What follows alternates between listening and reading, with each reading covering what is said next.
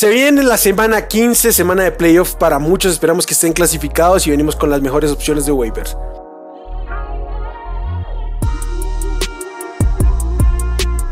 Esto es el podcast de Hablemos de Fantasy Football. Toda la información que necesitas para dominar tu liga de fantasy.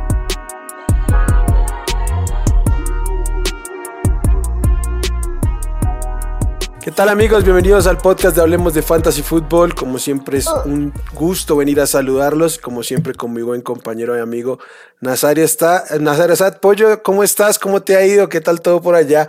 Tú y tu pollito, ¿cómo están? ¿Qué tal, Will? ¿Qué tal? ¿Cómo estás? Sí, hoy tenemos invitado especial, ¿eh? Un experto aquí, tremendo, jugador de fantasy. Todo, todo excelente, Will.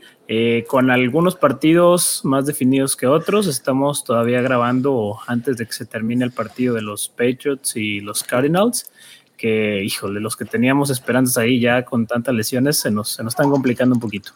Pero bueno, venga, vamos a darle con lo que viene, que son los waivers para la primera semana de los Playoffs Fantasy, que espero todos ustedes, si son ligas de seis, no le estén jugando porque hayan tenido bye. Sí, pero mejor si están jugando y no que estén eliminados, ¿sí? Ah, claro, claro. sí, sí, sí. Este, con la buena nueva que aparece de nuevo Ramón Stevenson, que ha estado tocado. De hecho, era lo primero que venía a mencionar si es que no regresaba. Pero no, ya está jugando, entonces para los dueños de Ramondre, bienvenida a esa, esa noticia ahí. Eh, Pollo, ¿cómo es esta semana de waivers? Semana complicada por todo el tema del, del que, del, de que son playoffs, de que ya no hay bye week, o sea, hay que apuntar distinto los waivers. Y el primer nombre que yo quiero traer es el de Gus Edwards. Ah, regresó J.K. Dobbins y estuvo fenomenal, fenomenal. Si tomaron el riesgo de alinearlo, pues estuvo muy bien. Eh, si no, pues no, pasa nada porque hace parte del proceso haber tenido cautela hacia el caso, pero una repartición, repartición muy 50-50 con, con Edwards, además un equipo que corre mucho y que por conmoción probablemente pierda a Tyler Huntley, su coreback 2, entonces irían con el siguiente en línea que es... Eh, ah, perdón, no recuerdo quién es, pero bueno, vas con tu tercer coreback, eres un equipo corredor, obviamente vas a apuntalar el juego terrestre.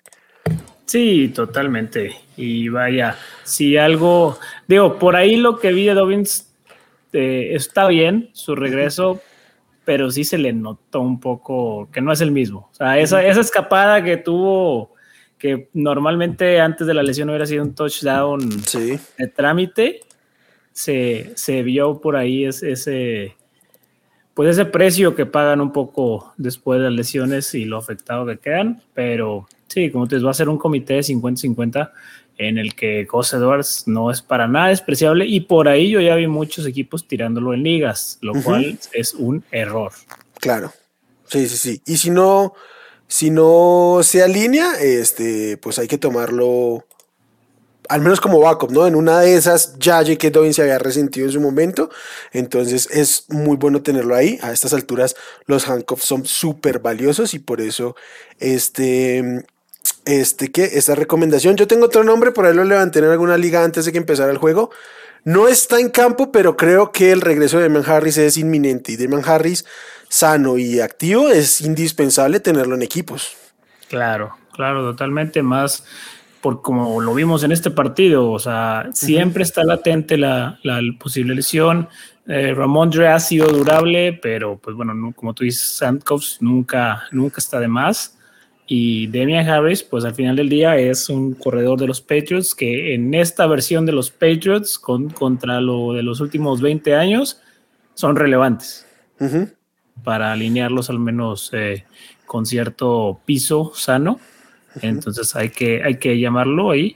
Y bueno, este ya no debe estar en ningún equipo. No debería y si está, mm, su liga lo está haciendo muy mal. Pero como es un hombre que no es sexy, que no es conocido, lo voy a volver a traer, es el de Sonova Knight.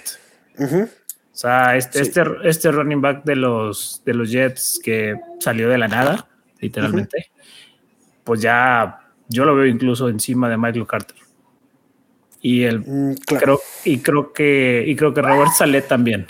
Entonces, sí. Eh, ya si por ahí echen un, un, ojito, eh, está libre en sus ligas, o sea, vayan por él, pero ya, desde ayer. porque está disponible en el 60% de las ligas de NFL, entonces no es nada despreciable el número, cabe entre nuestros rangos. Obviamente las más competitivas no debería estar, pero pues chequen, revisen y a ver si, si lo pueden levantar, porque puede ser una, una joyita como lo ha sido en estas dos últimas eh, semanas. Eh, hablando justamente de los Jets y metiéndonos a los a otra posición, pues el nombre de Mike White tiene que salir a colación, ¿no? Se ha visto sustancialmente mejor que Zach Wilson, que pues bueno, no era tan difícil prever esta situación, pero eh, aunque el tema fue el, enfrentamiento, ¿no? No termina de ser tan productivo por ser los Bills, pero lo había hecho, lo había hecho bien contra Chicago, contra Minnesota y los playoffs de fantasy que va a tener son un lujo. Detroit, Jacksonville y Seattle. De acuerdo, totalmente. Mike White eh, es, uno de esos jugadores que te van a sacar la chamba streameable por ahí. Pues se va a lesionar, se, lesionó a Keller Murray, no sabemos cuánto va a ser. Es de esas lesiones que preocupan porque fue sin contacto. Fue él solo, entonces por ahí puede ser un periodo largo de tiempo. Y bueno, es como tú dices, una, una opción que, que te puede sacar de, de ese apuro para estos playoffs fantasy que con un calendario tan a modo suelen ser incluso mejor opción que otros más, con más cartel. Con más nombre, claro. Sí, ese es el tema. Uh, wide receivers. Y aquí vamos con eh, un viejo conocido, DJ Shark. Seis, seis recepciones en siete targets, 94 yardas y anotó. Fue el receptor más buscado no, mentira, el más buscado fue Antonio Amon Razan Brown, pero pues fue eh, el siguiente ahí además con las mismas recepciones. Eh, pues lo de Jamo se va a tardar, es evidente que se va a tardar. Apenas tuvo dos targets esta semana. Se la van a llevar con calma, además, porque es lo que debería ser en este momento la temporada de los Lions. Y es un equipo que se va a estar metiendo en tiroteos en lo que le resta, así como lo ha hecho últimamente. Entonces es un nombre a considerar. Ha estado en los últimos dos juegos arriba del 85% de snaps. Entonces creo que es un nombre muy a tomar en cuenta de DJ Shark. Sí, totalmente. Era de incluso de nuestros nombres a principio de temporada que pues no, no por lesiones y otros temas no terminaron de, funcionar, pero bueno, DJ Shark, DJ Shark eh, está, está de regreso y, y se ve bien, eh, que, es lo, que es lo más importante. Y bueno, otro nombre que quiero traer de los, de los wide receivers es otro que yo he sido muy insistente con él, que es el de Say Jones de los Jaguars otra vez tuvo 12 targets en las últimas tres semanas, ha tenido 14, 7 y 12 targets. Lo es, o sea, son 27, luego una muy mala condición de 4 y luego 20 puntos otra vez. Eh, es una producción bastante buena para, para, un, para un flex. Entonces, por ahí su, su calendario no es, el, no es el mejor. Eso sí estoy, estoy de acuerdo porque, bueno, va, va, va ahora con Dallas, luego va con los Jets y, y luego Houston el de Houston pudiera ser pudiera ser bueno y, con, los Jets dependiendo quién, quién lo cubra. Pero eh, es uno de Trevor cada vez se ve mejor y, a Trevor le gusta lanzar. Entonces, ¿Qué, qué, juegazo el de Trevor Lawrence está esta semana. Entonces, claro, hay que, hay que tomarlo ahí muy, muy en cuenta. Tengo otro par de running backs aquí porque eh, este a mí personalmente no me gusta, pero quiero consultártelo. Travis Homer fue el líder eh, running back de los Seahawks, cualquier cosa que eso signifique, con sus nueve acarreos, porque pues no estuvo DJ Dallas y ya sabíamos que no iba a estar Kerry Walker. No, no, no, yo a ese, a ese backfield no, no me acerco con otro que no sea Kenneth Walker. Ni siquiera con DJ Dallas activo. No, Quizás sí menos, ¿no? Sí, no. sí, y encima, mm, bueno, en este juego tuvieron que venir muy de atrás y, pues eso refleja que no tengan, no corrieron tanto. En cambio, el otro hombre que está aquí es el del otro lado, Choa Howard. Corrió 14 veces. El tema es que el equipo corrió 44 veces. Sí, es, es una cosa un poco de locos porque iba ya en producción ni siquiera fue que Dionte Foreman fuera tan productivo, porque yo que lo, que lo tengo en, en algunas ligas, eh, ya estoy considerando banquearlo en favor de Sonovan Knight. Eh, de, acuerdo, no, lo dudes, ¿eh? Sí, entonces real, realmente eh, tendría mis precauciones con, los, con los miembros de, de ese backfield, la verdad. Sí, porque el tema es que uno ve la utilización de, de Foreman y es utilización, bueno, no de élite, pero de un running back para su estilo, sí, 21 acarreos, 21 acarreos. No tiene targets, un solo target tuvo, ese es el, problema con él, básicamente, y por eso se ve tan poco, o sea, 8 puntos, porque si apenas llegas a las 74 yardas, por más volumen que tengas sin los targets, cuesta mucho si no anotas. Eh, que anotó y además tuvo los targets, pues se ve muchísimo mejor. Ahora bien, eh, yo creo que en el momento en que este juego no, no, sea en favor de los, de los Panthers, eh, aunque pueda estar más distribuido lo que venía haciendo, sigue llevando mano eh, Deonta Foreman. Entonces ahí es donde a mí personalmente me preocupa. No me fascina, tú sabes que no soy muy fan del jugador Showa Howard, pero pues bueno, si es esto tener un wide receiver 5 que ya nunca vas a utilizar, pues sí prefiero tener un handcuff ahí. Ah, que, sin en cualquier momento se pueda, se pueda volver relevante o más relevante, porque esta semana sí que fue relevante.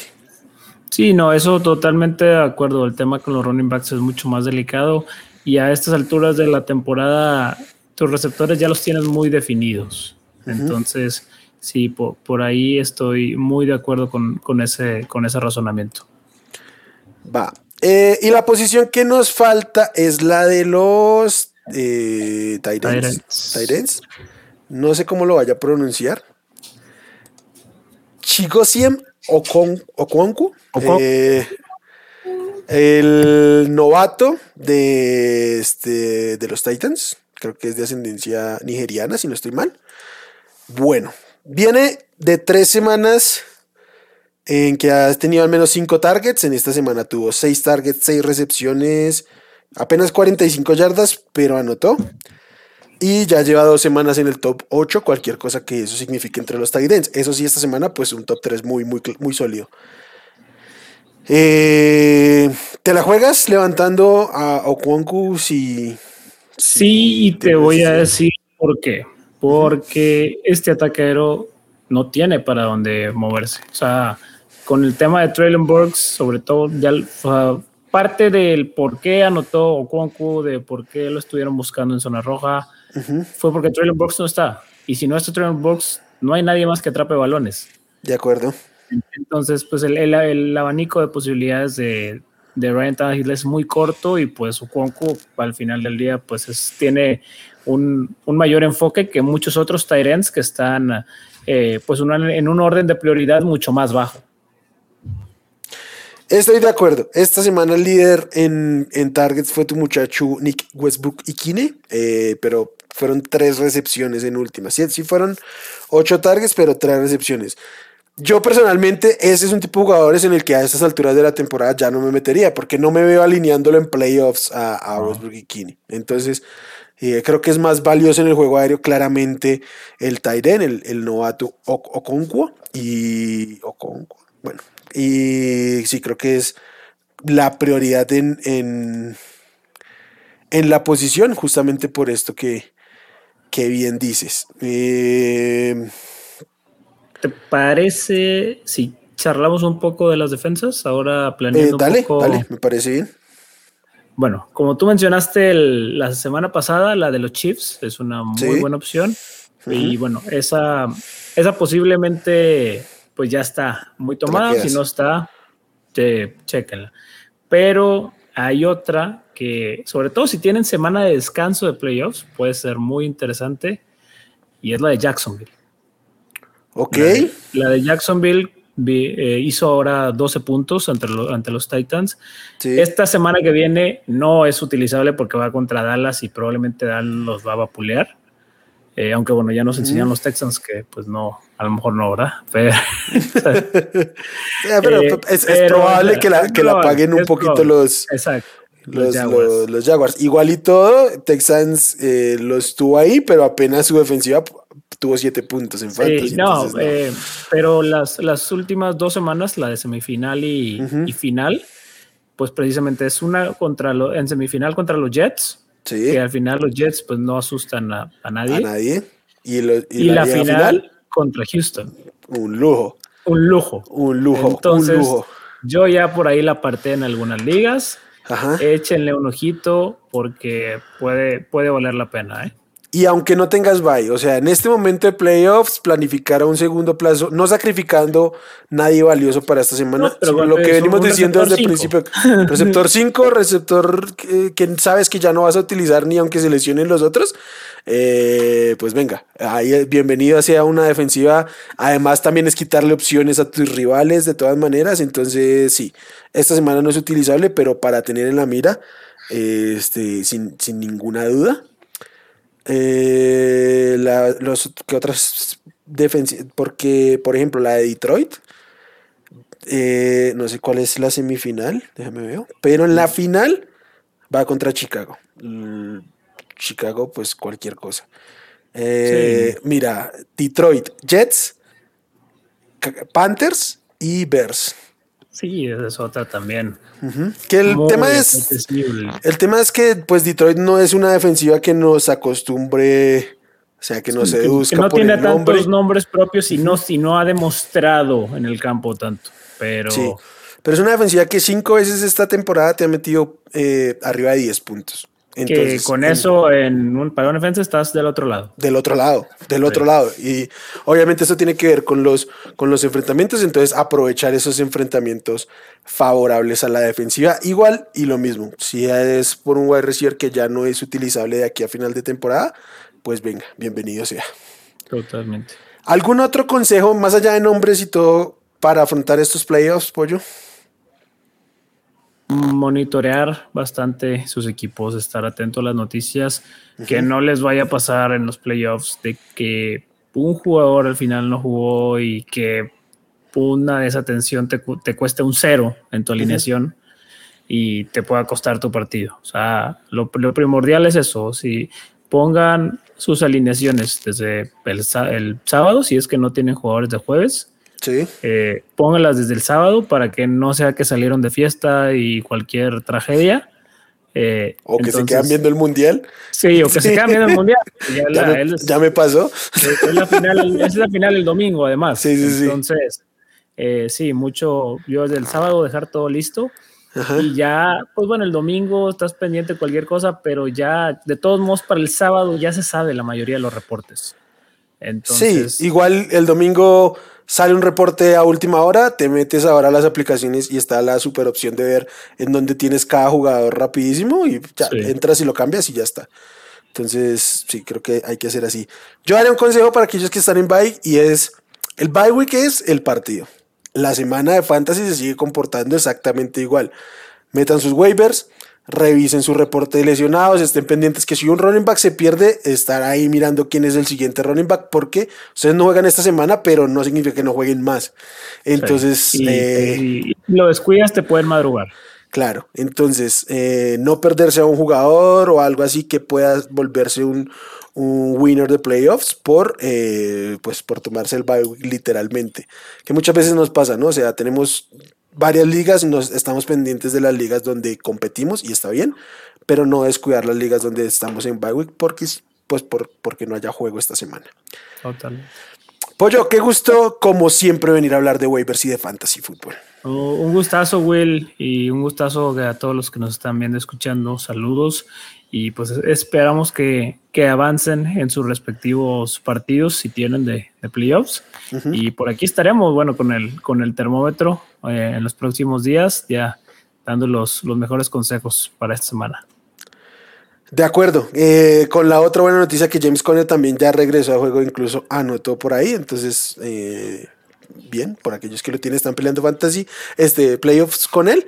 Y porque pues no hay que ir a buscar desesperadamente a su handcuff. Gente, Sí. que ganen sus enfrentamientos de playoffs, aquellos que aún tengan su última semana por algún motivo de temporada regular también que puedan colarse ahí a los playoffs y pues mucha suerte con sus reclamos de waivers. Ya saben, comentarios, notificaciones, suscripciones, todo aquí abajo en las redes arroba Hablemos Fantasy en Twitter y Hablemos de Fantasy Fútbol en Facebook. Suerte, bye.